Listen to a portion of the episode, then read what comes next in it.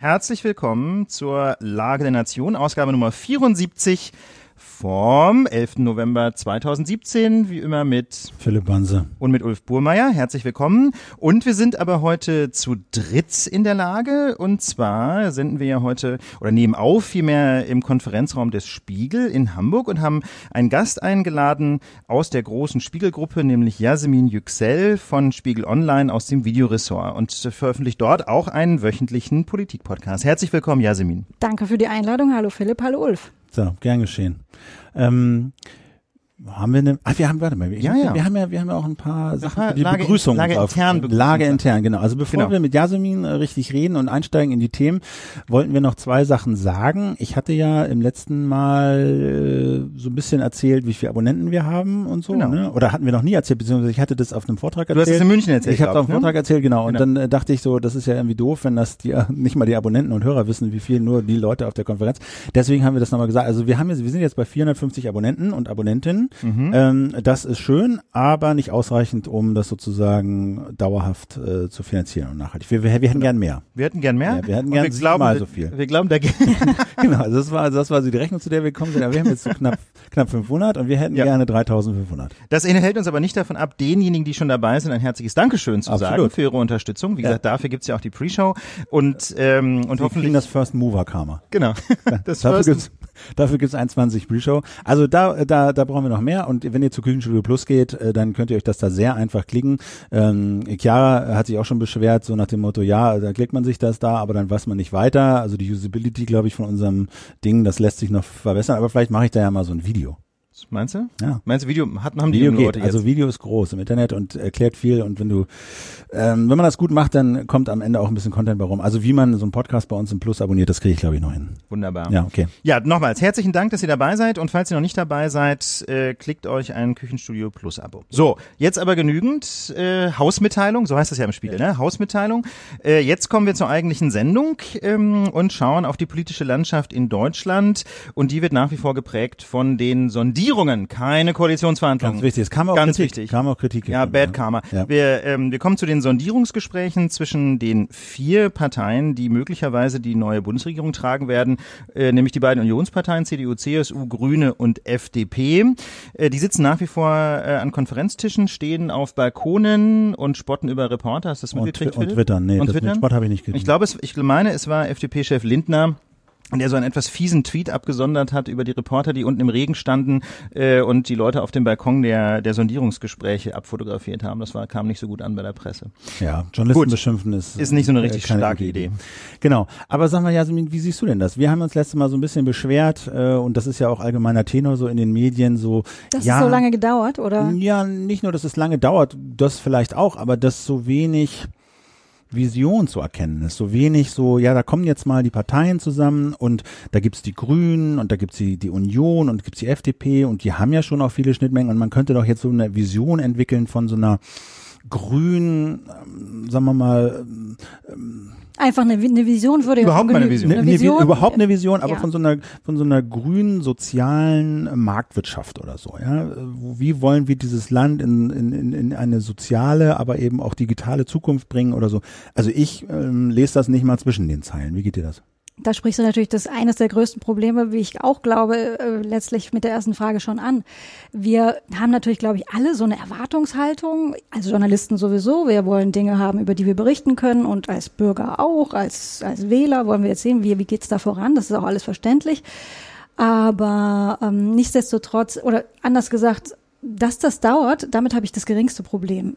Wir müssen uns auch alle nochmal vor Augen führen, das sind vier Parteien, die nicht auf die Welt gekommen sind, um miteinander zu arbeiten. Aber es ist ihr Job, diese Aufgabe jetzt zu lösen oder es zumindest zu dem momentanen ähm, äh, Zeitpunkt zu versuchen, Kompromisse zu finden. Aber, wie du so richtig sagst, sehe ich auch so, von mir aus, also kann auch noch dauern, kann auch noch eine Woche und wie auch immer, wobei eine Grenze, zeitliche Grenze gibt's ja schon, nämlich nächsten Donnerstag, den 16. November. Da sollen diese Sondierungen ja äh, beendet sein. Machtwort Aber, von Angela Merkel. Machtwort, genau. ähm, dass sie aber, wenn ich das an der Stelle sagen darf, ihr habt diese Videobotschaft äh, wahrscheinlich auch gesehen, in der sie das ja sagte. Und übrigens, wir machen jetzt das und wir sind jetzt bei den und den Themen XY und am 16.11. Das war ja äh, wieder ungefähr so, ah, wir müssen auch den Keller vom Opa ausräumen, weil da steht so viel Zeug rum schon seit 20 ja. Jahren. Und während ich das sage, muss ich mich natürlich immer auch revidieren. Sie ist nicht im Amt, um uns zu unterhalten, die Bundesbürger, und auch nicht weder die, die sie gewählt haben, noch die, die sie nicht gewählt haben. Nichtsdestotrotz, was sie tun könnte, und da sind wir bei der Vision, ist ja, okay, ich stehe kurz davor, in meine vierte Legislaturperiode zu gehen. Ähm, die Wählerinnen und Wähler, die mir ihre Stimme gegeben haben, die haben doch vielleicht die Vorstellung oder den Anspruch, hey, was hat denn eigentlich diese neue Regierung für eine Idee, für eine man, im Augenblick liest man auch viel eine Überschrift, für ein Konzept, eine Vision für diese nächsten vier Jahre, um die Probleme, die in den nächsten vier Jahren auf uns zukommen, anzugehen. Sei es, äh, wie integrieren wir Flüchtlinge, die jetzt in Deutschland sind, sei es Klima, sei es Rente, sei es etc. pp.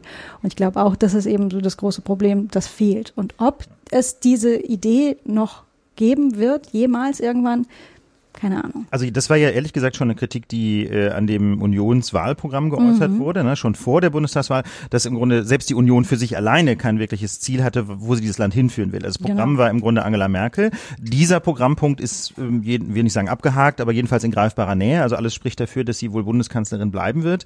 Ähm, aber was das inhaltlich bedeutet, ist relativ unklar. Aber wenn das denn so ist, ja, wenn die Union im Grunde außer, sagen wir mal, äh, innerer Sicherheit ähm, relativ wenig äh, Unique Selling Points hat, ähm, ähm, dann frage ich mich doch umso mehr, warum es dann den kleinen potenziellen Koalitionspartnern so wenig gelingt, Akzente zu setzen. Mm, das würde ich so vielleicht gar nicht sagen. Ich meine, da bewegt sich im Augenblick ja sehr, sehr viel.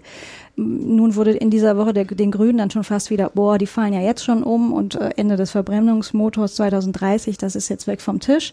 Das muss ja aber nichts Schlechtes heißen. Es kann ja, die Partei kann ja natürlich da auch reingehen und sagen, okay, ich nehme jetzt dieses Datum weg, aber natürlich werde ich weiter dafür kämpfen, so viel grünen Inhalt wie möglich in diesen Ko Koalitionsvertrag, wenn er denn dann mal kommt, reinzubringen. Das ist das eine. Und ich glaube, wir sind ja da alle nicht dabei. Ich wäre das natürlich gerne mal. Ich würde da selbstverständlich gerne mal zuschauen. Ähm, aber ich würde mal drauf tippen, dass unter den kleinen Parteien da inhaltlich durchaus viel bewegt wird im Augenblick. Ja. Also da kann ich einen, einen, einen Akzent kann ich da noch setzen, äh, der so ein bisschen anknüpft an die, unsere Diskussion aus den letzten beiden Lagen. Wir hatten ja so zwei denkbare Modelle gegeneinander gestellt, wie drei oder vier Parteien zueinander kommen können. Also entweder indem man quasi sektorspezifisch ähm, immer einer Partei so ein bisschen den Vorrang gibt, sagt, die Grünen dürfen sich im Bereich Umwelt vielleicht austoben, mhm. die FDP im Bereich Steuern Wirtschaft ähm, und dann unter dem Strich sagt, für alle passt das. Oder die andere Alternative wäre, dass man auf jedem Politikfeld jeweils den kleinsten gemeinsamen Nenner findet. Und interessanterweise ähm, das wussten wir nicht, das war, das haben wir quasi frei assoziiert, aber genau diese Diskussion wurde auch in den Sondierungsgesprächen sogar geführt und da äh, hat man sich aber jetzt dafür entschieden, äh, möglichst auf allen Themengebieten jeweils den kleinsten gemeinsamen Nenner zu finden. Das also es soll, toll. es soll nicht, ja genau, das ist toll. Also aus unserer Sicht ist es, glaube ich, eher kritisch zu sehen. Wir hatten ja gehofft, dass sektorspezifisch Akzente gesetzt werden und seien sie auch dann eher grün oder eher gelb oder eher schwarz.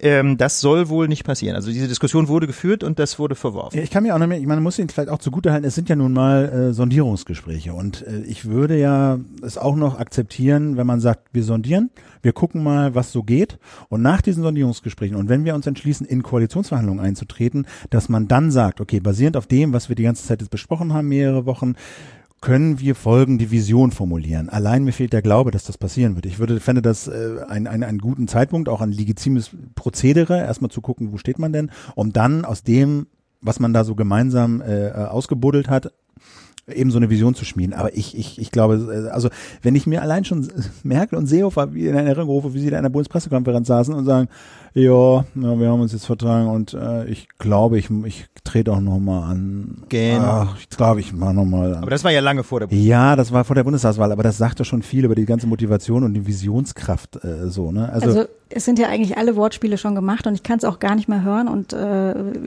Aber du hast ja noch ein neues ausgedacht. Ich habe mir noch ein neues ausgedacht, Nämlich? auf jeden Fall. Äh, übrigens, ihr habt ja auch immer diese Artikel, ähm, wie nennt ihr das? Ihr habt so, so viele, so viel Service auch in euren Podcast. Meinst du die Shownotes? Wir sind Shownotes. Shownotes. Ihr, seid, ihr, seid, ihr seid sehr serviceorientiert. Ja. Aber hallo. Jetzt, aber hallo. Ne? Total Customer Satisfaction. Ja, ja, ja, wie beim Walmart. Das ist Chiara, die unsere Hörer jetzt nicht hm, sehen. Genau. Aber genau. Ja, äh, treibt das vor. Chiara, genau. So. Äh, ähm, bei genau. den Visionen, nein, wenn du, wenn du da ansetzt, ist es so, man würde ja fast sagen, wer sie jetzt noch nicht hat, müsste vielleicht mal zum Arzt oder irgendwo anders vorbeischauen, die- um die- sich dieses eins zu holen. Um okay. dieses Bild, genau. Ah, das, aber das kommt ja auch von der SPD, ne? Äh, um das Stichwort nochmal gerade in, ins Spiel zu bringen, die SPD fordert ja jetzt schon Neuwahlen, ne? Die SPD trommelt jetzt schon und sagt, die kommen doch nicht zusammen, äh, wobei ich mir so ein bisschen die Frage stelle, wie klug das eigentlich ist, äh, zum be beklagenswerten Zustand der SPD haben wir gleich den nächsten Themenblock. Aber äh, nochmal, äh, nochmal Jamaika, ähm, das, der kleinste gemeinsame Nenner, der sich abzeichnet, ist ja jedenfalls, dass man Neuwahlen nicht will. Ja, das kann man, glaube ich, schon sagen. Die FDP kokettiert damit noch so ein bisschen und mauert ja inhaltlich Naja, sehr die weitgehend. FDP ist ja, es hat ja keine Partei so häufig gesagt, wir müssen nicht unbedingt regieren wie Christian Lindner, was wiederum ja sehr, sehr witzig ist, weil wiederum auch keiner so, ich bin so bereit, ich will da jetzt unbedingt wieder rein in diesen Bundestag, äh, äh, laut gefordert hat wie Christian Lindner. Und die große Frage ist natürlich, kann die FDP, diese FDP da jetzt, können die nur Wahlkämpfen? Das haben sie gut gemacht, Ziel erreicht. Oder können die auch in eine neue Regierung? Und ich glaube fast, das ist letztlich die Frage, die hinter den Kulissen die FDP halt eben auch beschäftigt. Ja, also was ich was ich sagen kann, äh, ich habe so ein bisschen mich umgehört, die haben schon eine ganze Reihe von Experten, äh, die auf Tauchstation waren, jetzt wieder in die Fraktion geholt oder auch in die äh, quasi auf Referentenposten. Äh, das finde ich persönlich ein gutes Zeichen. Die die FDP war ja äh, fast immer im Bundestag bis die bis auf die letzten vier Jahre.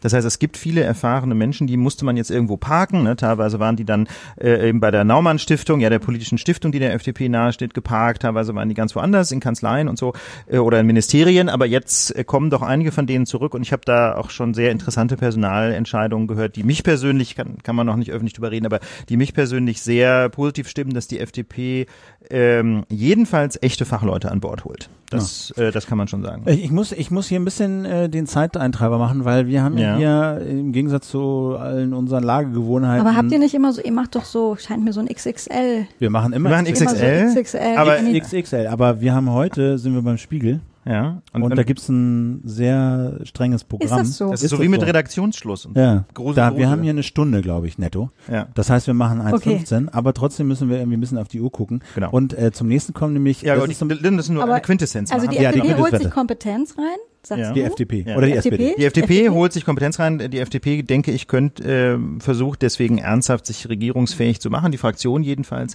Ähm, und insofern bin ich da relativ optimistisch. Und wie gesagt, der kleinste gemeinsame Nenner ist trotz äh, Nebelkerzen von der FDP, man will um jeden Preis, dass diese Regierung zustande kommt. Das, glaube ich, kann man auch von den Grünen sagen. Das kann man von den Grünen auch sagen, das kann man aber auch von der CDU Hm, Lass sagen. noch mal kurz überlegen. doch, ja. doch, doch, doch. Ja, Also- doch, doch, doch. Also- Also, es wird immer wieder auch intern noch gesagt, hm, naja, mal gucken und so, aber im Kern wollen Aber sie das dieser Move zu sagen, ja, äh, ach, unsere Kernforderungen, äh, die, die lassen wir mal beiseite, da müssen wir auch nicht drüber reden. Ja, die haben ja nur eine der zwei Kernforderungen. Aber gut, Okay. dem auch sein. Okay. Äh, da geht's jetzt um die Frage Ausstieg äh, aus den aus der den, Kohle aus und der Kohle und, und, kein Verbot des Verbrennungsmotors bis 2030.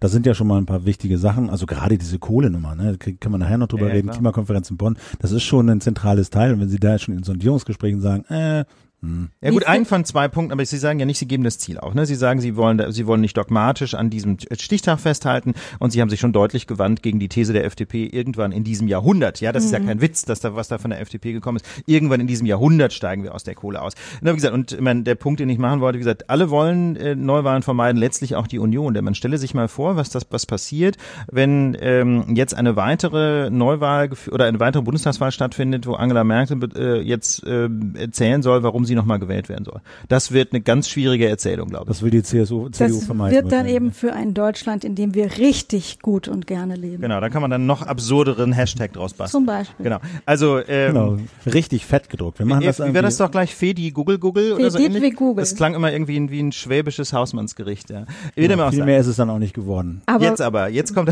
Mich würde interessieren, wie, wie kommt denn eigentlich bei euch dieser Stil an oder diese Zwischentöne, die ja im Augenblick, wie ich finde, die CSU ist ja am unflätigsten, kommt mir vor. Also Dobrindt diese Woche eben die, äh, äh, die, den, die Kompromissbereitschaft bei dem, beim Verbrennungsmotor. Wenn man einen Schwachsinnstermin abräumt, dann ist das noch kein Kompromiss. Ähm, wie gefällt euch der Stil?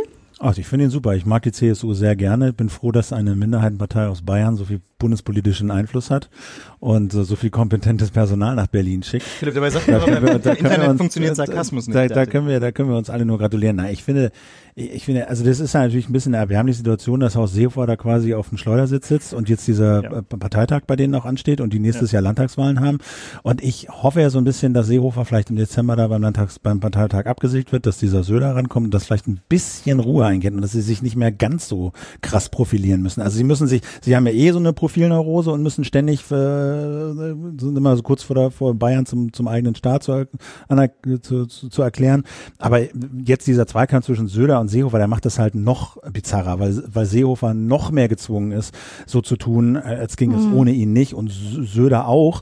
Und ähm, ja, und ein bundespolitisch, gerade in diesen Verhandlungen, und da muss jetzt extra viel rein, damit er dann irgendwie vielleicht doch diesen Parteitag übersteht und vielleicht doch nächstes Jahr nochmal Ministerpräsident werden kann. Und ich hoffe, wenn er dann vielleicht abgesägt wird und Söder da ist, dass dann nicht, dass so ein bisschen da, so ein bisschen das Testosteron, der Testosteronspiegel ein bisschen sinkt. Ja, Das ist ein guter so ein, Punkt. Auf so ein bundesdurchschnittlich. Vielleicht, das können wir jetzt nicht im Detail aufrollen, was gerade bei der CSU abläuft. Deswegen an der Stelle nur ein Hörtipp. Da gab es einen ganz großartigen Beitrag vom Deutschlandfunk Landeskorrespondenten Bayern, auch mit schönen O-Tönen. Und ähm, das kulminierte dann in dem Zitat von einer Besucherin auf einem CSU-Regionaltreffen, wenn ich es richtig in Erinnerung habe, wo dann gesagt wurde, ja, Söder und, und der Seehofer, das sind schon echte Mannsbilder. Ja. ja Also Mannsbilder. da- das zum Beispiel Nein, jetzt ein, also das ich kann kein Bayerisch, ne? Das ist War ein aber schon, das ist aber schon so ein Service-Moment. Ne, Herzliche, jetzt- jetzt- herzliche Gruß an die äh, Damen und Herren südlich des Weißfuß-Äquators. Ich hätte es nicht versuchen sollen. Guck mal, leid. Haben wir hier Gäste aus Bayern heute unter dem Publikum?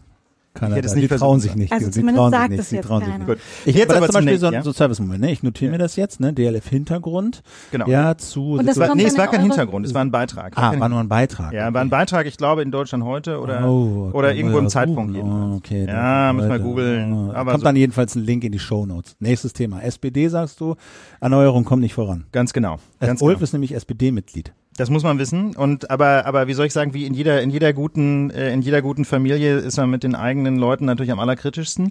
Äh, Man liebt sich und man hasst sich auch irgendwie. Und äh, so ähnlich ist das auch mit der SPD. Deswegen gucke ich da immer besonders kritisch drauf. Ähm, in, und ich habe so ein bisschen den Eindruck, äh, muss ich mal, muss ich mal offen sagen, die Erneuerung kommt nicht voran. Äh, Die ist ja auch letztes Mal schon nicht vorangekommen. Ne? Also ich habe nur so Nahles-O-Töne nach der letzten, nach dieser einer der letzten fünf Niederlagen gehört und das war so, jetzt, also jetzt haben wir den Tiefpunkt erreicht und so können wir nicht weitermachen und jetzt muss alles anders werden und dann kam Schulz. Ja, das ist halt, na, das ist das Ding. Ich meine, die SPD ist ja in dieser großen Koalition so weit nach rechts gerückt, äh, wie wahrscheinlich noch nie in ihrer Geschichte. Das hat sich so richtig gelohnt bei der letzten Bundestagswahl.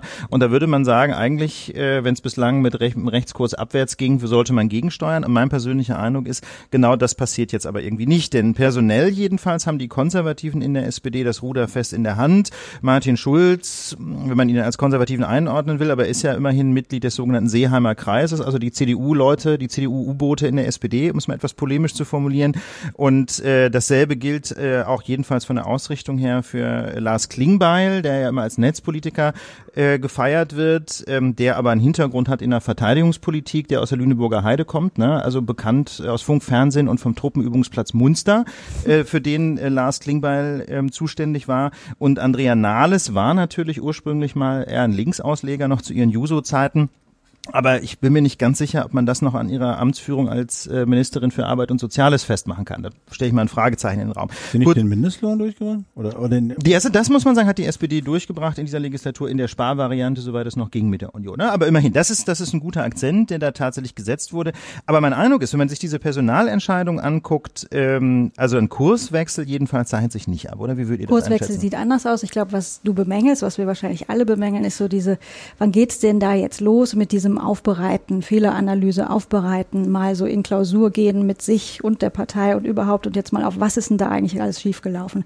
Abgesehen davon, dass das, das ist jetzt keine Entschuldigung, aber ich glaube, äh, dass das auch äh, ähm, eine Sache ist, die die Union durchaus ernsthafter betreiben könnte. Aber wir reden ja jetzt ge- gerade über die SPD. steht zumindest im Mein Kapitel. Eindruck ist, äh, was da jetzt dringend, dringend, dringend kommen muss, und wenn, die, wenn ich die SPD wäre, würde ich vermutlich die Zeit vordrehen wollen, ist nämlich der Parteitag. Das muss jetzt einfach her. Und ich glaube, der ist am 7., der ist, beginnt am 7. Dezember in Berlin. Weil gerade scheint mir so eine Phase ist, da sagt jetzt noch mal jeder alles, auch wenn es schon mal gesagt ist. Es muss jetzt irgendwie noch mal und der Schulz hat ein Papier und der Scholz hat ein Papier und alle sagen was und der ähm, Gabriel gibt der Zeit ein großes Interview, in dem er auch noch mal Ideen mitteilt, äh, mit sich und der sich und der Welt mitteilt, woran es alles gelegen haben könnte. Das kann man alles machen. Das ist auch und diese Papiere sind auch alle legitim. Ich glaube, was sie dringend brauchen, ist sich jetzt wirklich zusammensetzen und sei es an einem Tag, in einer Woche, wie auch immer und around am besten nicht rauskommen, bevor sie, bevor sie nicht wirklich auch eine Vision haben dafür, wie es mit der SPD weitergeht. Aber wo du jetzt gerade Papiere ansprichst, ne, mhm. da gibt es also das bis nach meiner Warnung bisher einflussreichste ist das von Olaf Scholz, dass mhm. die SPD auf einen ganz klar konservativen Kurs ein, äh, einschwören will. Äh, es gibt äh, Initiativen allerdings auch zum Beispiel von einem SPD-Abgeordneten aus Dortmund, Marco Bülow, der der quasi alleine eine ein Gegenmodell entworfen hat. Dann gibt es eine Initiative von Leuten, die so ein bisschen aus dem SPD-Netzpolitik-Umfeld kommen, Henning Tillmann zum Beispiel, Verena Hubert, ähm, die, ähm, die ein Papier geschrieben haben, wie man die SPD erneuern kann, gerade über mehr digitale Partizipation zum Beispiel. Aber mein Eindruck ist, das findet einfach auf der, auf der Führungsebene wenig wieder. Noch nicht. Ich hatte den Eindruck bei dem, weil du jetzt diese SPD Plus, äh, genau, SPD Plus, SPD Plus Initiative ansprichst, die hatte ich für, ich glaube, den vorletzten Stimmenfang-Podcast äh, äh, auch besuchen dürfen. Da geht's ja ganz viel so um die Struktur und das innere Aufgestelltsein ja. der Partei und die Tatsache, dass man äh, Hallo 2017 äh, eine Partei nicht mehr unbedingt so führen muss, dass wenn du dich da in, äh, du oder Philipp oder Ulf, oder du bist ja, du bist ja schon Genosse, dich da engagieren äh, möchtest, nicht mehr abends um 19.30 Uhr zum Ortsverein äh, um die Ecke gehen musst, sondern das vielleicht auch im Netz tun kannst, etc. Also Partizipationsmöglichkeiten, Zeit, die zeitgemäß sind, digital sind. Da hatte ich den Eindruck, ähm, dass Schulz zumindest in seinem Papier da schon Anklänge von drin hat mhm. und auch über diesen Urwahl, über diese Urwahlidee kann man jetzt so solcher oder solcher Meinung sein, scheint mir ja schon alles ähm, fußt auf dem Versuch, die Basis äh, mehr mit einzubinden. Mhm. Stichwort Urwahl nur ganz kurz für die Hörerinnen und Hörer, die das vielleicht nicht wissen. Es gibt in der SPD jetzt die Diskussion, ob man den Parteivorsitzenden direkt Künftig. wählen lassen soll, mhm, durch genau. die SPD-Mitglieder, ähm, allerdings nicht seine Stellvertreter, ne? was dann auch gleich die Kritik nach sich gezogen mhm, hat. Wenn schon richtig, ja. wenn schon dann richtig. Ja, oder sonst ja. gäbe es halt eine Unwucht, was die Legitimation angeht. Ne? Wenn der mhm. Chef quasi direkt von den Mitgliedern gewählt ist, die anderen aber wie bisher über so ein Delegierten System, dann würde quasi der Vorsitzende äh, den Rest der Co-Vorsitzenden dominieren. Das war so ein bisschen. Aber was ich mir immer frage ist, also klar, man kann so Tools entwickeln, ne, so mehr Partizipation, klar, mehr das digital. Ist Beiwerk. Das, das ist, ist so Beiwerk und auch mehr dazu kommen, dass eine Partei eben nicht so ein homogenes Ding ist, äh, wo du dann auch dich hochdienen musst, sondern du hast ein Thema und du kannst dich ad hoc äh, äh, engagieren für drei, vier Monate und dann bist du auch wieder raus, vielleicht auch ohne Mitglied zu sein. Ähm, aber was ich mir ja frage ist, geht das mit diesem Personal? Also ich meine, weißt du, kannst du mit diesem Personal, mit Gabriel, mit Schulz, weißt du, mit Olaf Scholz, ja, kannst du dich mit denen hinstellen und auf einem Parteitag meinetwegen ein super progressives Papier mit einer tollen Vision verabschieden und hast dann wieder diese Nasen da und denkst, ja, das ist meine SPD Let's go. Sind die von den letzten 20 Jahren. Ja, ja und dann haben wir, und dann, und das ist geht das? eine personelle Abgrenzung, ähm, ist bislang nicht so richtig zu sehen, ne? von der SPD in der Zeit, in der Zeit der GroKo, aber auch inhaltlich, ne? Also natürlich, du hast es gerade gesagt, stehen, Jasmin, es stehen schon äh, eine Reihe von, von Fragen im Raum und mhm. Vorschlägen mhm. im Raum, aber ich persönlich sehe jetzt noch nicht die inhaltliche Abgrenzung von der Union. Also was von dem, was da jetzt auf dem Tisch liegt, könnte nicht auch Angela Merkel grundsätzlich Das ist richtig und ich glaube, das ist auch, da geht ja gerade so viel durcheinander, oder du nennst das das Scholz-Papier eher, eher konservativ und der Schulz in seinem Scholz und Schulz-Papier ist auch einfach wunderbar. Ähm, der Schulz hat in seinem Papier ja so vier ähm, grobe Themengebiete äh, abgesteckt ähm, und das ist auch gerade so ein Modewort. Er nennt es dann so, wie uns fehlt auch so die große Erzählung für ja. sozialdemokratische Politik in Deutschland. Letzten Endes ist von allem was dabei und es ist im Augenblick zumindest noch keiner bereit, einen, einen Flock an irgendeiner Stelle in die, in die Wand zu schlagen. Was ich aber interessant finde, für die sozusagen so die Innen Binnendynamik dieser Partei ist ja schon ähm, mal zurückgehend äh, zum, zum Jahresanfang, als wir diese unglaubliche Schulzbegeisterung und den, den Mitgliederzuwachs hatten. Ähm, was ich da auch aus, aus Hörerinterviews oder jungen äh, in die Partei Einsteigern noch erinnere, ist, ist tatsächlich eine vollkommen auf mich zumindest aufrichtig wirkende Begeisterung. Hey, wir machen da jetzt was und da genau. geht was. Und das ist ja, bleibt ja auch die große Frage. Ist das jetzt wirklich für immer und ewig verpufft? Mhm. Oder gelingt es, äh, ähm, durch eine Personalentscheidung, durch eine inhaltliche Entscheidung irgendwie da wieder anzuknüpfen? Also ich, ich, ich finde ja, ich finde ja gar nicht, dass Schulz der schlechteste Kandidat für sowas ist. Weil der hat ja, der hat zwar verloren, aber es ist auch relativ klar mittlerweile, warum er verloren hat. Und ich finde aus dieser Geschichte Feldenkirchen Spiegel, äh, da ist eine Menge, eine Menge hervorgegangen. Und ich finde, da ist eine Menge klar geworden. Und man hat zumindest so den Eindruck, dass er so als Typ, als Mensch mhm. durchaus jemand ist, der eine neue SPD und eine, eine, sehr eigenständige SPD vertreten könnte, wenn man ihn denn nur gelassen hätte. Das ist ja so ein bisschen die Bottomline von diesem Ding. Und ich kenne ihn nicht persönlich. Ja, das, das, Papier, was er geschrieben hat, geht so ein bisschen in die Richtung. Ja. Und ich frage mich, äh, kann man das machen? Kann die SPD sagen, okay, du hast zwar verloren, aber wir haben daraus gelernt mhm. wir sind mit dir sozusagen nicht richtig umgegangen, aber wir vertrauen dir jetzt mal und wir lassen dich mal machen und du bist jetzt derjenige welche. Ja, aber hat er den anderen ja. Menschen sehe ich sehe da keinen nee, anderen, der das anderen Menschen gibt's nicht. Und ich glaube, das ist die die müssen was riskieren. Das ist natürlich riskant und das war aber im Wahl im Wahl äh, im Wahlkampf genauso. Da war völlig klar mit 10, 15 Punkten Rücksprung, äh, Rückstand auf die CDU kannst du nicht einfach sagen, ja, wir machen das so wie immer und es läuft alles und wir haben 15 Punkte Rückstand und irgendwie mhm. wird es schon klappen. Nein, wird's nicht, sondern du musst es riskieren und das haben sie nicht getan. Und jetzt wäre der Zeitpunkt, das zu riskieren. Und das wäre natürlich ein Risiko ja, ja, auf ihn zu setzen und das ein bisschen auf ihn zuzuschneidern. Aber ich sehe keinen anderen, mit dem sie das machen können. Also sag mal so, die Alternative ist, die sich aufdrängt, wäre Olaf Scholz. Und da muss man ganz ehrlich sagen, dann geht's endgültig den Bach runter, einfach weil der ja von der Union gar nicht mehr zu unterscheiden nee. ist. Ne? Wir erinnern uns an äh, Olaf Scholz Analyse der G20-Krawalle hier in Hamburg, ne? alles, wo top all, alles top gelaufen und insbesondere die, die Demonstranten waren an allem schuld und die Polizei hat keine Fehler gemacht. Ne? Und da muss man ganz ehrlich sagen, das hätte auch ein, ein CSU-Innenminister Hermann nicht anders formuliert. Ja, alles, alles super gelaufen. Also ganz ehrlich, so kann es, so kann es nicht gehen. Äh, und äh, auch was so eine sonstigen Positionen angeht, das ist ganz sicher der falsche Mann. Insofern hat aus meiner Sicht die SPD äh, wirklich keine andere Möglichkeit als ähm, auf Martin Schulz zu setzen, genau wie du sagst, Philipp. Oder weiß nicht, also wie siehst du ich, eine dritte Person? Ich, es wäre, ich hielte das auch für falsch, jetzt auf äh, eine dritte Person zu setzen. Das würde nur übereilt wirken, ganz klar. Und warum auch nicht? Der Schulz, der soll das jetzt der muss das machen. Die, diese Chance äh, sollte, glaube ich, die Partei ihm geben. Und ich halte das auch nicht für ausgeschlossen, dass er da nochmal einen Schwung oder nochmal mhm. eine, noch eine Kurve nehmen kann. Ich mal, jetzt, ja. Und warum auch? Weil, weil ich ähm, die personellen Alternativen A nicht wirklich sehe. Und ähm, das hätte eben auch wieder die könnte auch wieder so den negativen ähm, Effekt haben, okay, wir haben jetzt an der Spitze was geändert, das ist ja schon ein Riesenschritt, ähm, machen wir mal ansonsten machen wir mal weiter wie gehabt. Ja, ich meine, man muss ja sehen, die, die Partei heißt ja nicht umsonst sozialdemokratisch. Ne? Also eigentlich könnte man ja mal überlegen, nach so einer Pleite überlegt man jetzt, was macht denn eigentlich sozialdemokratische Politik mhm. aus? Ne? Vielleicht stellen wir einfach mal, äh, stellen wir einfach mal die soziale Frage neu. Ich meine, es ist ja jetzt nicht so, als wenn sozial betrachtet in Deutschland es allen gut ginge. Das kann man ja wahrlich nicht sagen. Also wir sind, wir sind sicherlich in der Situation, wo es vielen Menschen sehr gut geht, aber äh, gerade in Moabit als Strafrichter war ich eben sehr häufig mit den Menschen konfrontiert, die durchs Raster fallen. Und die sieht man ja in, äh, auch in Berlin auf der Straße überall. Ne? Ähm, insofern muss man sagen, da, da gibt es ja Baustellen ohne Ende. Definitiv. Und das, das fand ich äh, interessant in dem, in dem äh, Gabriel-Interview, das er der Zeit gegeben hat. Ich bin jetzt übrigens nicht mehr sicher, ob es diese Woche oder die Ausgabe der letzten Woche war. Ähm, er drückt das in etwa so aus, ähm, wir von der SPD, wir haben auch ähm, so einen sympathischen, so eine, so eine sympathische Neigung zu den Defiziten. Äh, und wir müssen da uns vielleicht verändern und auch mal über das Gute sprechen. Ähm, was ist aber der Fall? Da hast du vollkommen recht. Ähm, wir haben zwar Wahlplakate gesehen und dieses, ähm, der Kollege Feldenkirch hat das neulich äh, im Leitartikel im Spiegel genannt, fast schon unverschämt Inhaltslehre für ein Deutschland, in dem wir gut und gerne leben. Das haben wir alles gesehen und auch Zeit für Gerechtigkeit. Und ich weiß nicht, wie es euch ging. Äh, die Werbe, die Wahlwerbespots, da flog ja durch jeden Werbespot irgendwie ein Kind in der Schaukel direkt in sein plüschiges, bequemes bequemes Bett und das alles irgendwie super und alles tutti. Ich weiß nicht, wie es euch geht, an wie viel Pfandsammlern und Obdachlosen ja. etc. ihr auf eurem Weg von zu Hause zur Arbeit vorbeigeht oder auf dem Weg zum Bahnhof in deinem, bei deiner Zugfahrt. Ich sehe davon viele, will sagen, es, es ist ja nicht alles super.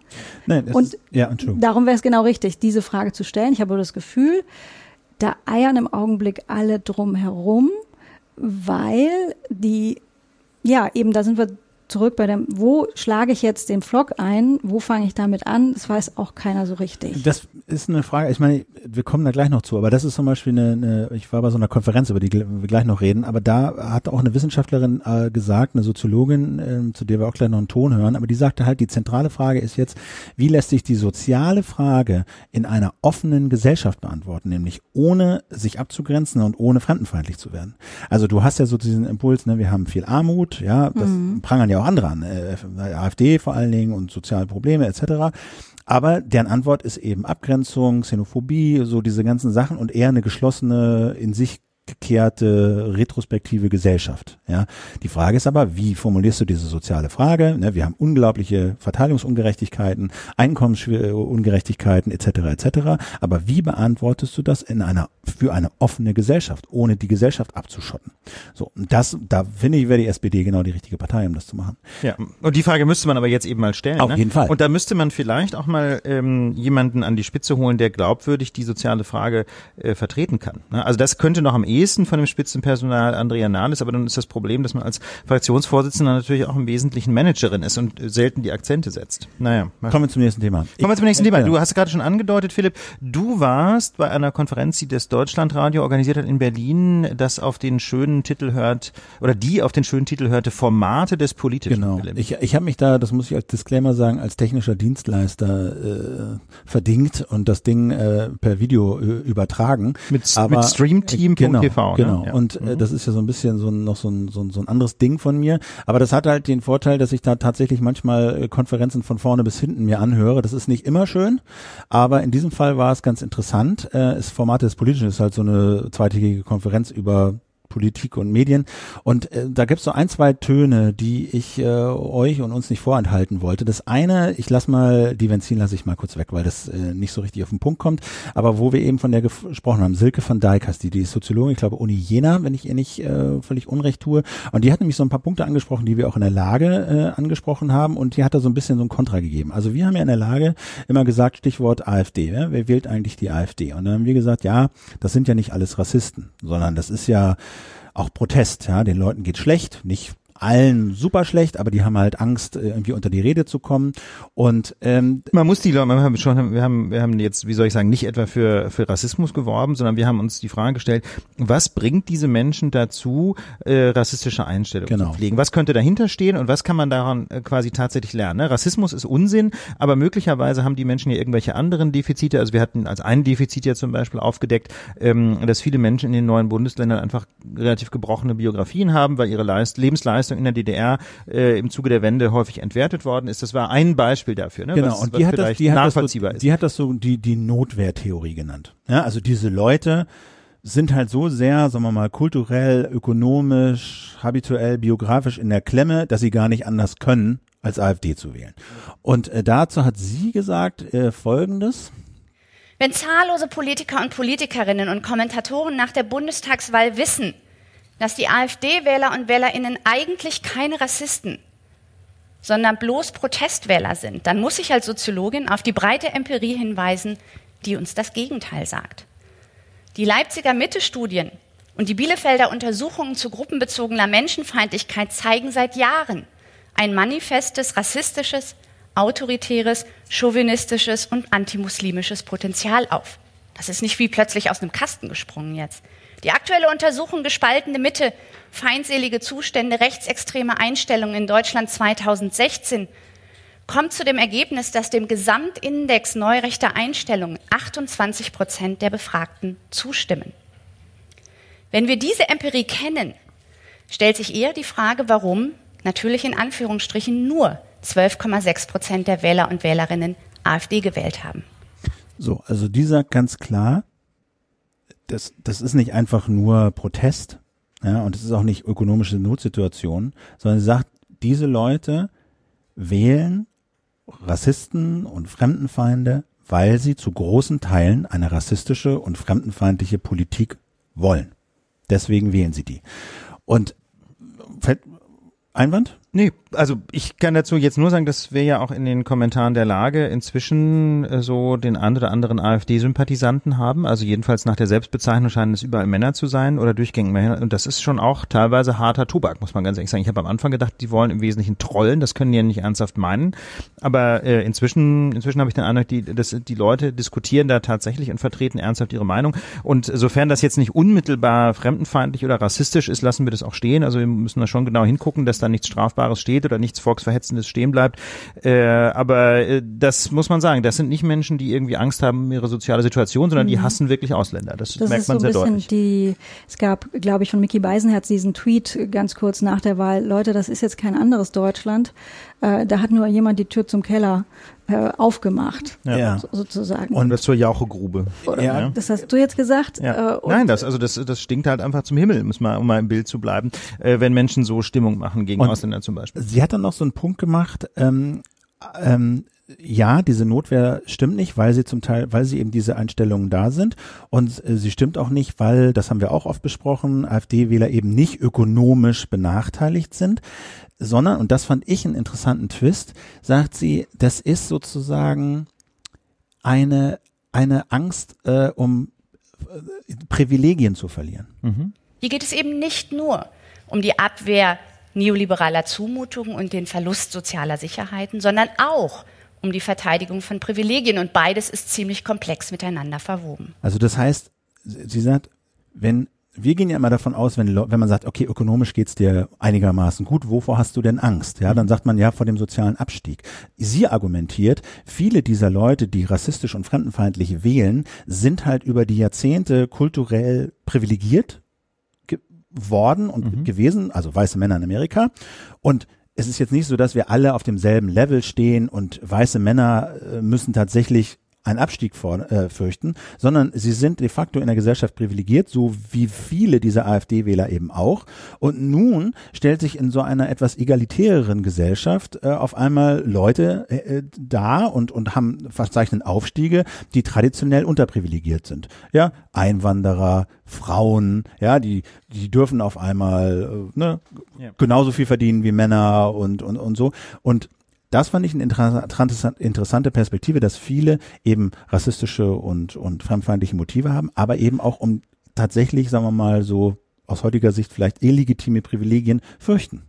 Ja. So, und dass das ein Motiv ist. Also gerade mit Bezug auf, äh, auf Menschen mit Migrationshintergrund in Deutschland hat, stört mich daran ganz besonders. Das taucht jetzt auch immer in unseren Kommentaren auf. Nicht, es stört mich nicht, dass es in den Kommentaren steht, ähm, sondern es ist ja gut, das mal zu lesen, damit man sich damit auseinandersetzen kann. Aber mich, mich stört dieser Gedankengang, dass auf der einen Seite gesagt wird, ähm, um Gottes Willen, ähm, so wenig Leistung wie irgendwie möglich für Menschen mit Migrationshintergrund. Ja, die sollen also um Gottes Willen keine staatlichen Leistungen kriegen. Auf der anderen Seite wird aber eine unglaubliche Angst geschürt vor Kriminalität. Und nun weiß jeder, das ist eine absolute Binsenweisheit, Armut und soziale Randständigkeit fördert Kriminalität. Das heißt also, jede, jeder Euro, den man in Integration integrieren würde, äh, investieren würde, würde dafür sorgen, dass die Menschen nicht am Ende auch noch kriminell werden. Ne? Aber dadurch, dass man eben jede Form von Integration ablehnt, produziert man zugleich die Kriminalität, auf die man dann wiederum mit dem Finger zeigt. Familiennachzug ist so ein klassisches Beispiel. Ja, ganz es gibt genug Soziologen und Wissenschaftler, die sagen, wir brauchen diesen Familiennachzug, auch für subsidiär äh, ähm, äh, Flüchtlinge. Dinge mit ja, subsidiärem Schutz. Mit Sozi genau. subsidiärem Schutz, weil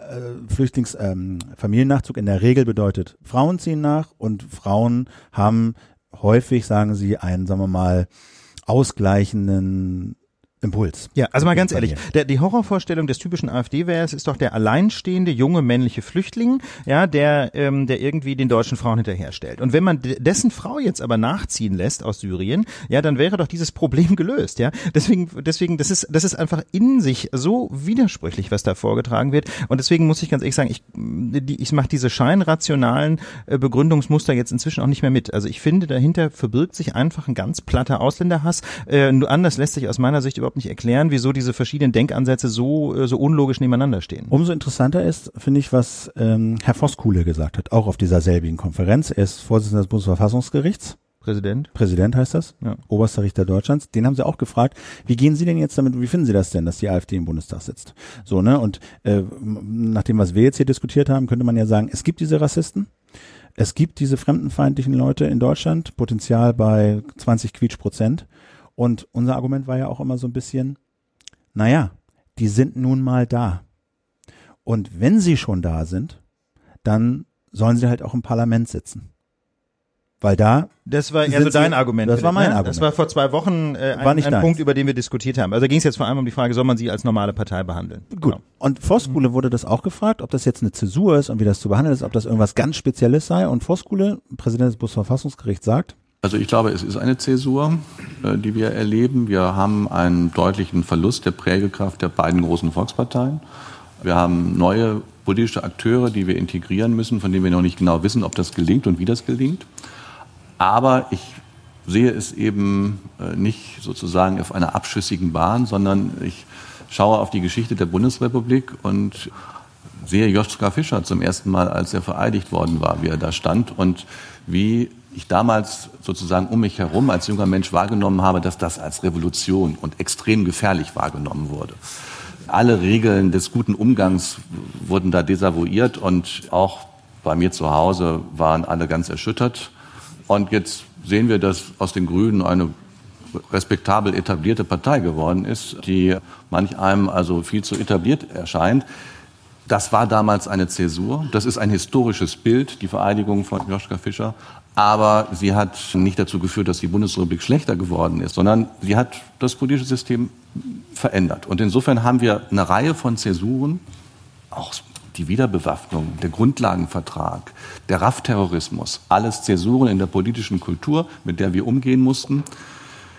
Wir haben das bewältigt, weil wir eine stabile Verfassung haben, weil wir gute Regeln haben und weil wir auch insgesamt eine gute politische Kultur haben. so, Ja, dieses- sagen wir mal, ja. Dieses Wort Zäsur, ich habe, äh, ich weiß nicht, wie es euch, euch geht, um den 24. September, um den, äh, ähm, ähm, um den Termin, den, den Wahltag herum, ist das Wort ja immer wieder gefallen. Ich, ich, vor Augen habe ich immer so eine Wortwolke und wenn, wenn die ein Kalender wäre, dann wäre um den 24. September da eine riesige Zäsurwolke. Wir suchen also alle nach diesem, nach diesem Wort, weil, weil es uns als das geeignetste erscheint, das zu äh, beschreiben, was da gerade passiert. Und in der Tat wird, wird, wird die AfD ja gerne häufig mit den Grünen äh, verglichen, was ähm, so die Mechanismen junge rebellische äh, Partei. Das mag in den Strukturen vielleicht stimmen, können wir aber natürlich nicht eins zu eins übertragen. Inhaltlich, was die Inhalte angeht, das ist ja ganz klar. Ähm, umso wichtiger, die, also angesichts der Tatsache, dass die AfD aber nun ja in, in, äh, in einer freien demokratischen Wahl in den Bundestag gewählt wurde und dort jetzt sitzt, äh, müsste dieser Bundestag oder diese die parlamentarische Arbeit ja sozusagen, wenn ich mir was wünschen könnte, jetzt zu ihrer Sternstunde äh, äh, auflaufen, nämlich absolut präzise, saubere Arbeit zu liefern. Ähm, und müssen wir sie, ist sie eine normale Partei? Das wird ja oft gefragt.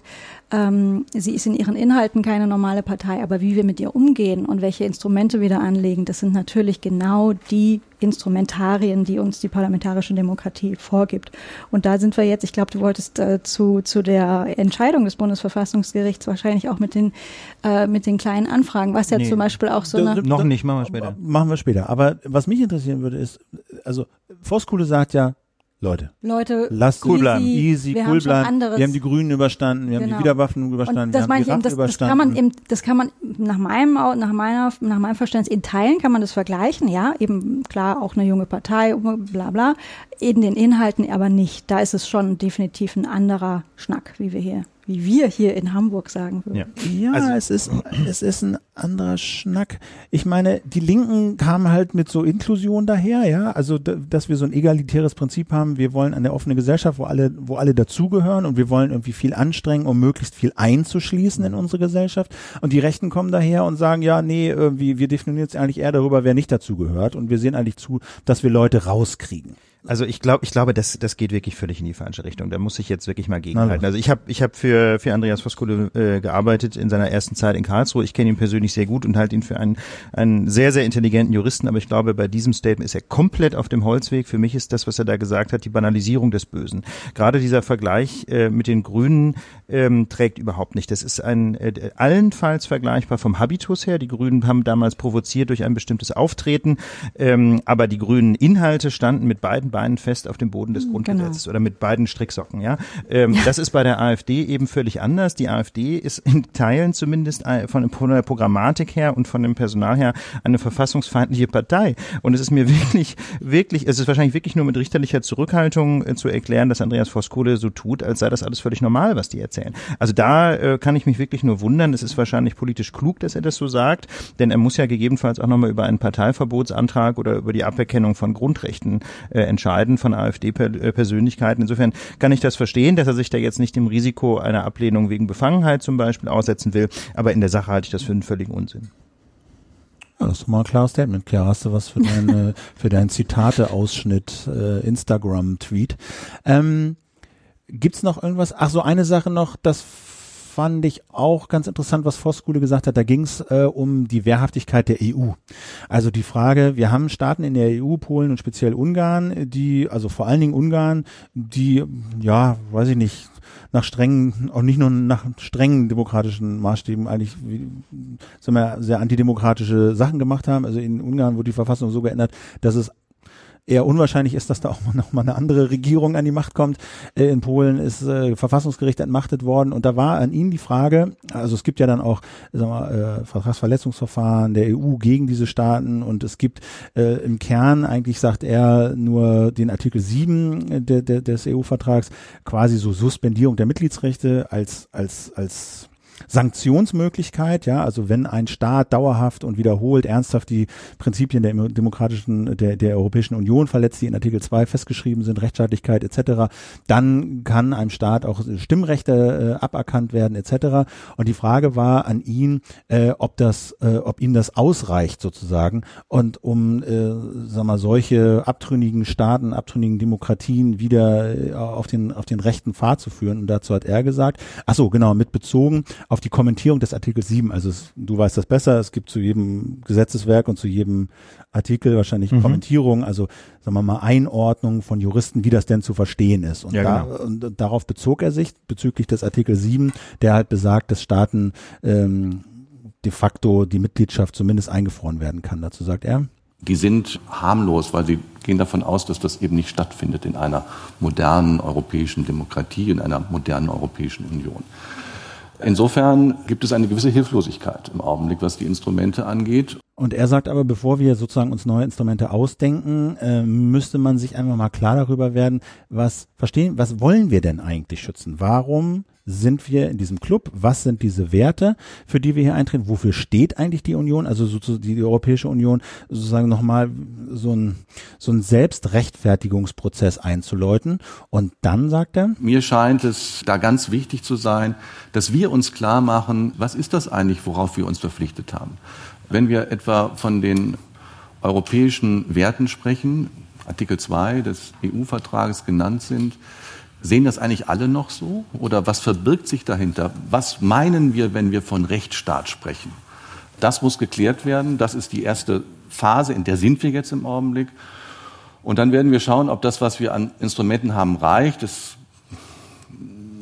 sehe ich skeptisch. also er rechnet damit, dass es da mehr Sanktionsmöglichkeiten auf EU-Ebene geben muss gegen solche Staaten, die sich quasi antidemokratisch Ja, verhalten. vielleicht äh, ein ganz kleiner Ausblick, äh, um das so ein bisschen einzusortieren. Also man, man könnte ja ähm, den Standpunkt vertreten, ich möchte das dezidiert nicht tun, aber man könnte ja den Standpunkt vertreten zu sagen, ähm, liebe Leute, was habt ihr denn alle mit euren Werten? Ja, die, ähm, die entscheidende Frage ist doch, dass das, was da passiert äh, in einem Staatswesen oder in einem Staatenverbund wie der EU, dass das alles irgendwie demokratisch legitimiert ist. Ne? Man könnte ja einfach sagen, das ist so, wie so äh, die, die EU und auch die nationalen Verfassungen sind im Grunde nur Spielregeln, wie man Macht organisiert, die sind aber völlig neutral gegenüber den Inhalten, was da so dann passiert. Und ähm, das ist aber eben gerade eine These, die, äh, die die modernen Verfassungsstaaten, die modernen Rechtsstaaten westlicher Prägung eben gerade nicht vertreten, sondern da sagt man natürlich, organisieren die, wie Macht zustande kommt, wie Macht verteilt wird, wie Macht auf das Volk zurückgeführt wird, wie die Legitimationsketten verlaufen. Aber es ist eben kein Wertevakuum, sondern diese Demokratien kommen quasi mit einem Paket an Grundwerten, wie zum Beispiel Menschenwürde, eben Rechtsstaatlichkeit, dazu gehört dann Gewaltenteilung, eine wirklich unabhängige Justiz, Religionsfreiheit, Meinungsfreiheit, Pressefreiheit, Also dieses ganze Päckchen. beliebiger Outcome ist nicht alleine deshalb okay, weil der Prozess Genau. der Genese demokratisch legitimiert. Genau, das wäre quasi dann sowas wie eine Diktatur der Mehrheit. Ne? Dann ja. könnte man ja einfach sagen, na ja, also wir äh, wir haben in Deutschland nach wie vor, glaube ich, noch äh, zwei Drittel von Menschen, die nicht muslimischen Glaubens sind. Da könnte man ja einfach ähm, das Grundgesetz ändern und sagen, Religionsfreiheit, da machen wir einen weiteren Absatz drunter, gilt nicht für Moslems. So wäre vermutlich, äh, also man würde das vermutlich im, Dis im demokratischen Diskurs nicht durchbekommen, aber setzen wir uns mal diesen diesen radikalen Fall als Beispiel. Ähm, das wäre ein ganz klassischer Verstoß gegen eine Verfassungsnorm, die möglicherweise dann die Mehrheit bekäme und quasi äh, auf dem richtigen Weg zustande gekommen ist, die aber inhärent rechtsstaatswidrig wäre. Und bei der EU ist es halt doppelt wichtig, weil die EU ja sowieso in so einer Existenzkrise ist und sich an so Staaten wie Polen und Ungarn und jetzt auch Tschechien ja die Frage stellt, wofür brauchen wir diesen Laden? Wofür steht der eigentlich? Ja, ja ganz genau. Wenn, wenn diese Länder quasi ja, auf einem, sich auf einen Weg aufmachen, der sie so weit nicht mehr von der Türkei äh, unterscheidet. Ja, und das ist gerade so wichtig, diese, diese, dieses Nachdenken über diese, diese Grenzen, ja, deswegen, äh, dessen, was man auch auf demokratischem Wege ändern kann, was man abschaffen kann, weil es da eben äh, von ultra rechts oder von sehr weit rechts ähm, diese These gibt der radikalen Demokratie. Ne? Die, das gibt also inzwischen eine ganze Reihe von Denkern, die sagen, nein, diese freiheitlichen Werte, die, die die Möglichkeiten einschränken, was der Gesetzgeber so alles festlegen kann, diese Spielregeln, die wollen wir eben gerade nicht mehr mehr. Wir wollen eine radikale Volksgesetzgebung, die sich verab, also nicht alle, aber das gibt eben diese Denker, die sagen, wir wollen eine radikale Volksgesetzgebung, äh, die letztlich nicht mehr gebunden ist durch sowas wie einen Grundrechtskatalog. Und das halte ich persönlich für eine sehr gefährliche Entwicklung. So, jetzt haben wir das Problem, dass wir äh, ein bisschen, glaube ich, äh, ausmisten müssen. Ja, im Pad, Oder? meinst du? Im Pad, sonst kommen wir zeitlich nicht hin. Wie ist denn das mit der Zeit eigentlich? Haben wir nach hinten offen? Also normalerweise würden wir jetzt machen, solange wir Lust haben, genau. bis alle eingeschlafen sind. Ich bin ja hier zu Gast in eurem Podcast. So, ich, ich weiß ja nicht, wie das, wie, wie das Timing ist. Kara, weißt du das, ob hier hinterher noch was stattfindet? Oder ähm, Pause. Ein bisschen Pause. Also ich finde, wir können ja auf jeden Fall noch das nächste Thema mal ausführlich diskutieren. Das ist nämlich wirklich, äh, finde ich, sehr, sehr spannend. Nämlich ähm, die Frage, äh, wir hatten ja gerade schon Andreas Voskuhle, den Präsidenten des Bundesverfassungsgerichts, zitiert. Ähm, und sein Haus hat in dieser Woche auch eine äh, mehrere interessante Entscheidungen getroffen. Über eine sprechen wir vermutlich in der kommenden Woche. Da haben, sind wir dabei, einen Gast zu gewinnen. Aber über eine andere möchten wir jetzt schon sprechen. Und zwar ähm, gibt es einen Beschluss des oder ein Urteil des Bundesverfassungsgerichts zur Frage, wie denn eigentlich eigentlich die Bundesregierung Anfragen des Bundestages zu behandeln hat. Warum ist das wichtig? Ja, da hat das Bundesverfassungsgericht ist zu der Entscheidung gekommen, dass die Bundesregierung schon im Jahr 2010 die Rechte des Bundestages verletzt hat, indem sie nämlich Auskünfte zu Unrecht verweigert hat. Da ging es um zwei Themen. Zum einen ähm, um die Deutsche Bahn AG. Da hatte die Grüne Fraktion im Bundestag eine Anfrage gestellt, ähm, mit der sie zum einen wissen wollte, was denn in so Gutachten steht zur Wirtschaftlichkeitsberechnung des Projekts Stuttgart 21. Ja, für die Hörerinnen und Hörer, denen das Stichwort jetzt nicht sagt, es gibt zurzeit ein gigantisches Projekt äh, in der Innenstadt von Stuttgart, wo der alte Hauptbahnhof komplett umgekrempelt wird, wo, ein Tun wo Tunnel gebaut werden, äh, wo also Milliarden verbuddelt werden im wahrsten Sinne des Wortes und das Ganze nennt sich Stuttgart 21 und das Projekt ist von vornherein extrem extrem umstritten gewesen, ob das überhaupt Sinn macht. Äh, die Kosten sind, äh, wie das eben so ist bei öffentlichen Investitionen, durch die Decke gegangen. Und äh, die Grünen wollten wissen, was denn in diesem Gutachten steht zur Wirtschaftlichkeitsberechnung des Projekts Stuttgart 21. Und wollte, haben keine Antwort gekriegt. So ist es. Und zweite, der zweite Teil der Frage richtete sich auf Zugverspätung und deren Ursachen. ja? Interessant, interessant. Auch dazu wollte die Bundesregierung nichts sagen. Und der zweite Themenkomplex betrifft die Finanzmarktaufsicht, also aufsichtsrechtliche Maßnahmen, die die Bundesanstalt für Finanzdienstleistungsaufsicht, so quasi die Bundes Bundesbankenaufsicht gegenüber Banken in den Jahren 2005 bis 2008 getroffen hat. Stichwort, was hat denn eigentlich die BaFin gemacht, um möglichst Zusammenbrüche von Banken zu kontrollieren äh, oder zu verhindern? Darum ging es eigentlich. Und ähm, da hat die Bundesregierung jeweils gemauert und sie hatten ganz kreative Argumente. Sie haben halt ähm, zum Beispiel verwiesen auf ähm, Über auf die Bahn könnten Sie nicht sagen. Genau, warum, genau, Jasmin, warum können Sie nicht sagen über die Bahn? Über, äh, nach Aussage der Bundesregierung sei ja die Bahn ein privates Unternehmen. Das kann man natürlich so auslegen, muss man nicht, wenn der, wenn, wenn der Staat ähm, dort Haupteigentümer ist. Ähm.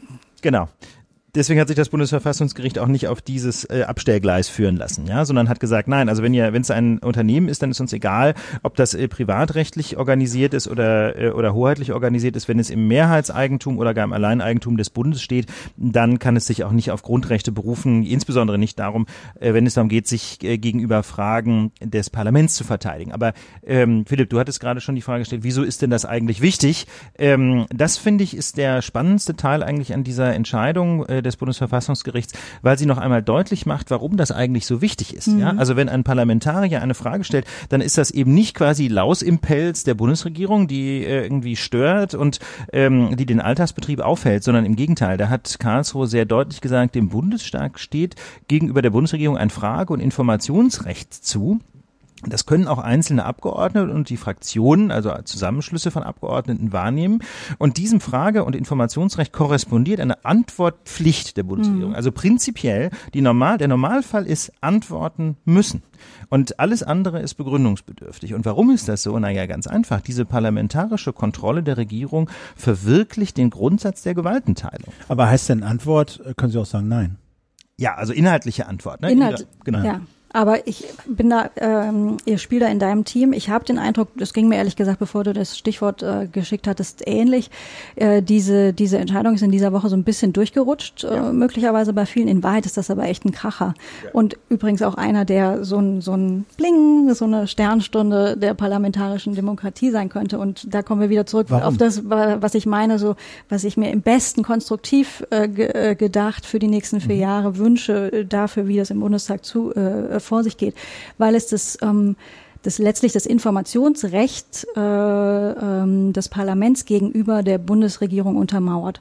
Und wenn man sich das mal vorstellt, ähm, in, in der letzten Legislaturperiode, da hatten wir ja diese Riesenblöcke, eine riesengroße Koalition, ich glaube, das waren ungefähr 500 Abgeordnete zusammen und eine verhältnismäßig kleine Opposition. Natürlich ist es der, welche, welche Mittel haben die Fragen zu stellen, beziehungsweise an der Bundesregierung auf den Leib zu rücken, was ihre Aufgabe ist. Das wollen wir ja alle. Ähm, da gibt es mehrere und das am häufigsten genutzte ist die sogenannte kleine Anfrage. Ja. Ähm, ich glaube übrigens, die Fernsehbilder aus Karlsruhe diese Woche, ähm, das waren ja die Grünen, unter anderem Ströbele ich würde mal tippen, der sich gerade aus dem Bundestag verabschiedet hat, auch so eine gewisse späte Genugtuung. Ja, absolut. Ähm, das äh, war ihm auch anzusehen und ich kann das auch nachvollziehen. Er selbst, glaube ich, ist einer der, ähm, er hat den Kollegen vom, vom SWR ein Interview gegeben, in dem er auch sagte, er hatte pro Monat circa vier kleine Anfragen äh, gestellt. Was ja schon mal viel Arbeit ist. Was ne? schon mal von äh, Ströbele von Hause aus äh, Jurist viel Arbeit ist und wenn man es jetzt mal so Revue passieren lässt, äh, ist glaube ich auch dabei viel Viel Arbeit ist wenig Argument, weil das ist schließlich sein Der Job, Job so, ne? ne? Klar. Aber ja, warst du fertig mit dem Gedanken? Ja. Oder? Äh, weil, ähm, wenn man mal so Revue passieren lässt und glaube mal so untersuchen würde, was so an News durch kleine Anfragen mhm. generiert wurde, ist das eine ganze Menge. Also viele, viele Sachen, viele Fakten, viele Zusammenhänge, viele Zahlen und so sind eben durch kleine Anfragen von eigentlich äh, Hinterbänklern in irgendwelchen Oppositionsparteien ans Licht gekommen. Und ähm, ich glaube, genauso viele Anfragen wurden aber ähnlich abgeblockt wie, wie die der Bahn, so ja, womöglich dann meistens noch mit Geschäftsinteressen von irgendwelchen Vertragsparteien, äh, mit denen der Bund riesen Milliardenverträge abgeschlossen hat, Stichwort Toll Collect und andere, ja, wo es dann hieß, ja, da sind die Geschäftsinteressen dieser beteiligten Parteien betroffen, können wir nichts zu sagen. Und ähm, da würde ich auch sagen, das ist ein Riesenplus, äh, wenn Parlamentarier und Opposition da jetzt mehr Rechte bekommen und auch Auskunft bekommen müssen, auch inhaltlicher Art. Genau. Also das, äh, deswegen teile ich Jasmins Einschätzung, dass das ein absoluter Paukenschlag ist. Ähm, das Bundesverfassungsgericht hat nochmal sehr deutlich gemacht, dass ohne Beteiligung am Wissen der Regierung das Parlament einfach sein Kontrollrecht nicht ausüben kann. Das macht ja auch Sinn, wenn man einfach nicht weiß, mhm, was eigentlich genau. passiert. Ja, dann kann man eben seine Kontrollrecht nicht effektiv ausüben. Das führt dann zum Beispiel auch zu einem Ungleichgewicht zwischen den Regierungsfraktionen und den Oppositionsfraktionen, weil die Regierungsfraktionen über ihre Beteiligung an den Ministerien natürlich diese Informationen alle haben. Und deswegen sagt Karlsruhe, kommt dem Parlament parlamentarischen Informationsinteresse besonders hohes Gewicht zu. Und ähm, und dann gibt es ja noch so ein Standardargument, was die Bundesregierung ständig bringt, aber auch Landesregierungen.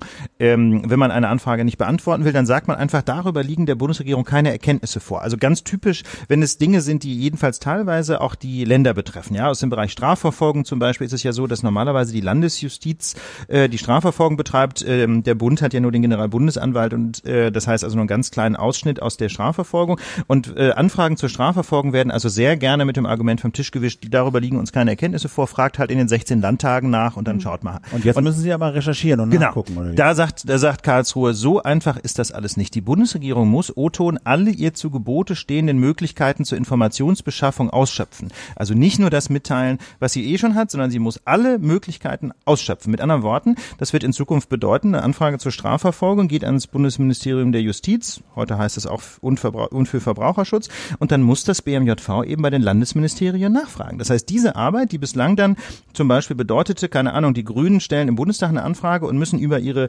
Landtagsfraktionen bundesweit diese Anfrage nochmal stellen. Riesenaufwand. Das muss in Zukunft das Bundesjustizministerium Und um tun. mal eine Größenordnung zu nennen, ich habe mal gestern auf der www.bundesregierung, kann man immer mal vorbeischauen, ähm, das ist geschrieben aus Perspektive des, äh, der, der jetzt abgeschlossenen Legislaturperiode. Da äh, wurde ähm, die Schätzung aufgestellt, dass der bisherige Rekord von 3299 kleinen Anfragen noch getoppt wird.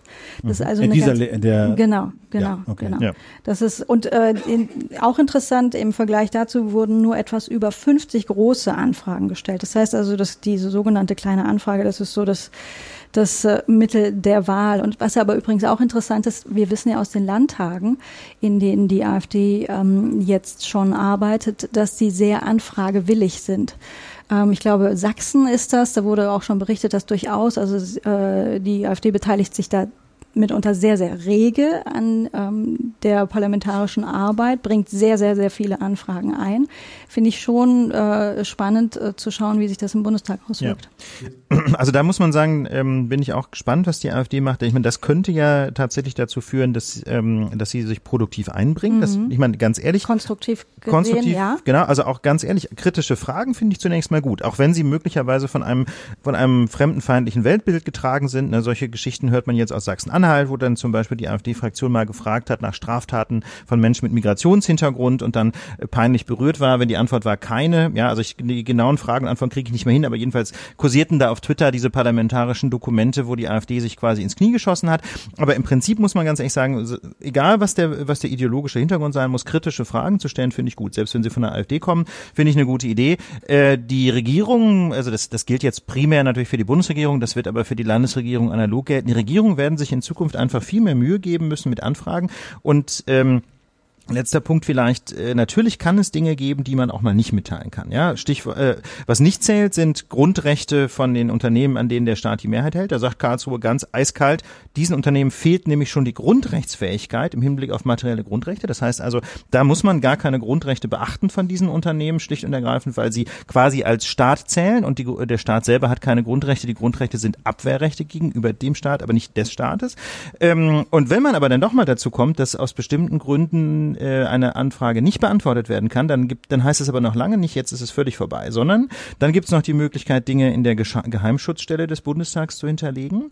Das muss man dann aber begründen. Das heißt, man kann auch nicht einfach sagen, alles top secret, sondern man muss dann sagen, das ist top secret, weil und muss das begründen. Und eine völlige Auskunftsverweigerung ist der totale Ausnahmefall und muss auch wieder ausführlich begründet werden. Also ich glaube, ähm, damit setzt das Bundesverfassungsgericht einfach die richtigen Anreize. Bislang war nämlich der Weg des geringsten Widerstandes keine Antwort, Ende Gelände.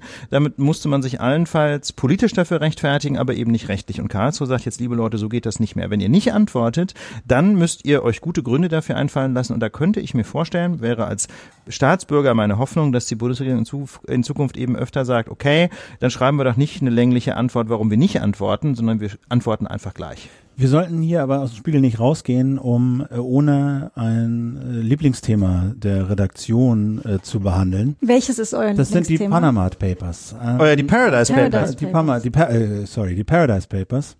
Da haben ja Ulf, glaube ich, weltweit 400 Journalisten dran gearbeitet. Ne? Jasmin, wie viel vom Spiegel haben mitgemacht? Da will ich mich überhaupt nicht mit fremden Federn schmücken. Die Paradise Papers sind, Die sind an euch vorbeigeflogen, Sind ne? hier an diesem, an diesem Haus vorbeigeflogen. None of your business. Genau. Wurmt das? Ähm, da fragst du mich jetzt in eine Redaktion hinein, die damit wenig Äh, zu, tun hat. ja. Ähm, ich Du bist glaube, nicht investigativ beim Spiegel. Ich ja? bin beim Spiegel nicht investigativ, das ist eh klar. Ähm, die Berichterstattung äh, drumherum und darauf ansetzen, die gab es ja vorher schon und die gibt es weiter. Ähm, dieses große Paket kommt, äh, hat jetzt definitiv einen anderen Absender, wie es ja auch schon bei den Panama Papers war. Genau. Also wir müssen das nochmal kurz zusammenfegen. Da haben also die Süddeutsche vor allen Dingen haben äh, einige Millionen Dokumente bekommen, ähm, zugespielt bekommen aus einer großen Kanzlei, die sich in erster Linie damit beschäftigt, äh, ja, Geld über Steueroasen zu schleusen und ähm, hat diese Dokumente geteilt äh, mit einem Recherchekonsortium in Amerika, die dann wiederum Das ICJ. ICJ Ja. äh, und die wiederum die Arbeit koordiniert haben von 400 Journalisten weltweit, ähm, die, glaube ich, ein Jahr lang daran gearbeitet haben und geguckt haben, was stecken da für Geschichten drin und um diese Daten erstmal lesbar zu machen, verarbeitbar zu machen, zu vernetzen, irgendwie recherchierbar, durchsuchbar zu machen, etc. Äh, das hat es auch bei den Panama Papers schon gegeben. Unterm Strich, glaube ich, äh, geht es einfach darum, wie Privatpersonen, reiche Privatpersonen, äh, große, riesige Weltfirmen, auch kleinere Firmen, alles daran setzen, um keine Steuern zu zahlen oder möglichst wenig Steuern zu zahlen, indem sie Gewinne verschleiern, äh, umschleusen über Inselstaaten und Steuerparadiese, wo wenig bis gar keine Steuer anfällt äh, und dann auch die Herkunft dieser Gelder zu verschleiern etc. Ich glaube, da stecken wahnsinnig viele Geschichten drin, aber die Bottomline ist, man hat gesehen, wie wie, sagen wir mal, wie alltäglich und auch akzeptiert das ist, dass große Weltkonzerne und reiche Menschen alles daran setzen können und weitgehend legal, wie man das so gesehen hat, um keine oder sehr wenig Steuern zu zahlen. Genau, und das, Philipp, ist, denke ich, ein ganz wichtiger Punkt, den du da so am Rande angesprochen hast. Wir sprechen hier nicht von, von Wirtschaftskriminalität im großen Stil. Ich will nicht ausschließen, dass da der ein oder andere auch mal ein,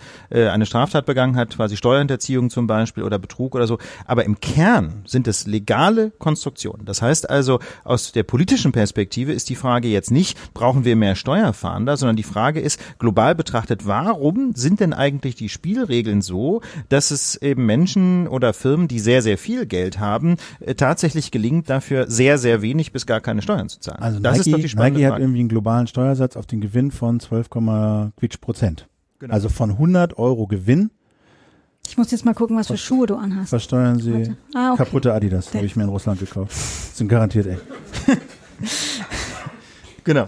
Also das ist das ist das Ding, ne? Das also Nike bei Apple Weil ist eine, so, ja. ich sag, ich Eh klar, eine Weiterführung dieser dieser ähm, äh, Geschichte, die am die am Wochen vergangenen Wochenende ja anfangen und das haben diverse Medien ja gemacht. Ja klar, ist das jetzt wieder Aufschrei, definitiv. Aber wir alle, wie viel ja. wie viel Handys äh, eines bestimmten Herstellers äh, sind hier im Raum, wie viel Schuhe eines ja, bestimmten Herstellers? Jetzt zu sagen, Apple, das ist Apple definitiv, Steuern. Nee, nee, definitiv ist das natürlich nicht. Ist es ist es kein Fakt, den wir jetzt auf den Rücken der Verbraucher umwälzen können, definitiv nicht. Aber der Gedanke ist schon eine Schleife wert. Wir wissen das alle. Hat das einen Einfluss auf unseren, auf unser Konsumverhalten oder nicht? Nein, Nur hat das nicht. Aber ganz ehrlich, das ist äh, völlig normal, dass es keinen Einfluss hat auf unser Konsumverhalten, weil es natürlich alle Unternehmen in der einen oder anderen Weise so tun. Und das ist ähm, ehrlich gesagt auch wiederum völlig normal.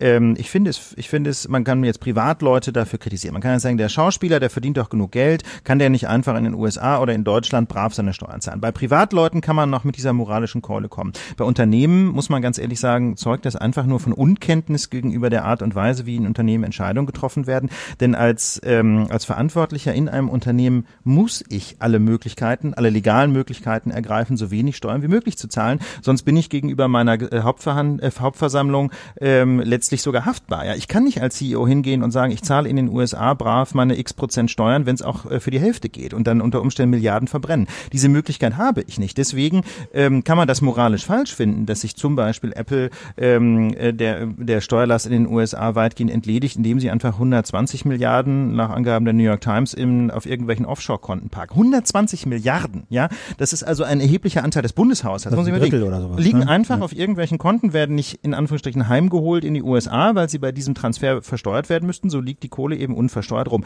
Und da kann man natürlich jetzt sagen, moralisch alles völlig verwerflich, aber ähm, das finde ich den falschen Ansatz, denn die Apple-Chefs haben einfach gar keine Alternative. Die würden riesen Ärger kriegen von ihren Aktionären. Die Frage muss lauten, warum ist das legal? Warum gibt es solche Konstruktionen und warum lassen wir das eigentlich in den, in den Demokratien mit uns machen? Ja, wieso eigentlich gibt es da noch keine politische Bewegung, die sagt, das ist doch der, das ist doch der absolute Wahnsinn. ja, zumal, zumal viele dieser Unternehmen ja nicht müde werden, ja, zu fordern, wir brauchen bessere Schulen, wir brauchen bessere Universitäten, weil da kommen zu schlechte Absolventen zu uns. Die Infrastruktur ist zu scheiße, die Brücken zerbröseln, die Straßen sind schlecht, wir kriegen unsere LKWs nicht darüber und äh, die Digitalisierung, das funktioniert schon mal gar nicht. Ja. So, ja, also die Forderungen an den Staat vieler dieser Unternehmen, die kannst du ja täglich in der Zeitung lesen, nur steuern wollen sind, also ja, du hast recht, die, die, die, die Anreizschema sind so, dass sie halt genötigt sind, quasi äh, zu sehen, dass sie möglichst wenig Steuern zahlen. Und trotzdem finde ich, kann man sie da nicht völlig aus der Haftung entlassen. Also nur weil es irgendwie rechtlich und äh, weil es legal ist, weil es legal ist und und und mhm. sie auch sozusagen gezwungen sind durch ihre Aktionäre und durch die Struktur dieses Unternehmens und wie das alles gestrickt ist,